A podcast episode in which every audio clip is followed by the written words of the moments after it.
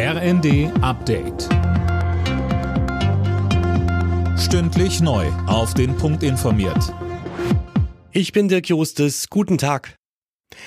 Bei ihrem Einsatz gegen die Houthi-Rebellen im Roten Meer hat die deutsche Fregatte Hessen einen ersten Angriff abgewehrt. Wie die Bundeswehr bei X mitteilte, wurden zwei Drohnen abgeschossen. Die Hessen ist seit dem Wochenende im Roten Meer unterwegs, um Handelsschiffe vor den Attacken der Rebellen zu schützen. Die beiden Ex-RAF-Terroristen Staub und Garweg sind weiter auf der Flucht. Laut Landeskriminalamt Niedersachsen handelt es sich bei einem gestern festgenommenen Mann nicht um einen der beiden. Mehr von Jana Klonikowski. Der Unbekannte war kurz nach der ehemaligen RAF-Terroristin Klette gefasst worden. Eine Überprüfung seiner Identität stand noch aus. Klette war gestern nach mehr als 30 Jahren auf der Flucht festgenommen worden. Sie lebte unter falscher Identität in Berlin. Zusammen mit Staub und Garweg soll Klette von 1999 bis 2016 mehrere Raubüberfälle begangen haben. Auch versuchter Mord wird den dreien vorgeworfen.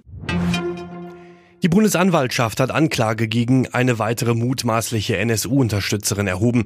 Die Frau soll unter anderem Beate Zschäpe erlaubt haben, ihre Identität zu nutzen, um unerkannt zu bleiben. Der Mann der Angeklagten wurde bereits wegen Unterstützung des NSU verurteilt. Falschinformationen im Internet sind ein Risiko für Demokratie und Zusammenhalt. Das sehen 81 Prozent der Menschen in Deutschland so, wie eine Umfrage der Bertelsmann Stiftung zeigt.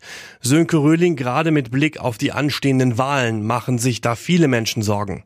Ja, da befürchten viele, dass Fake News den Wahlausgang beeinflussen könnten. Auffällig ist allerdings, dass nur 16 Prozent der Befragten Fake News als Risiko für sich selbst sehen. Entsprechend selten werden Inhalte kritisch hinterfragt.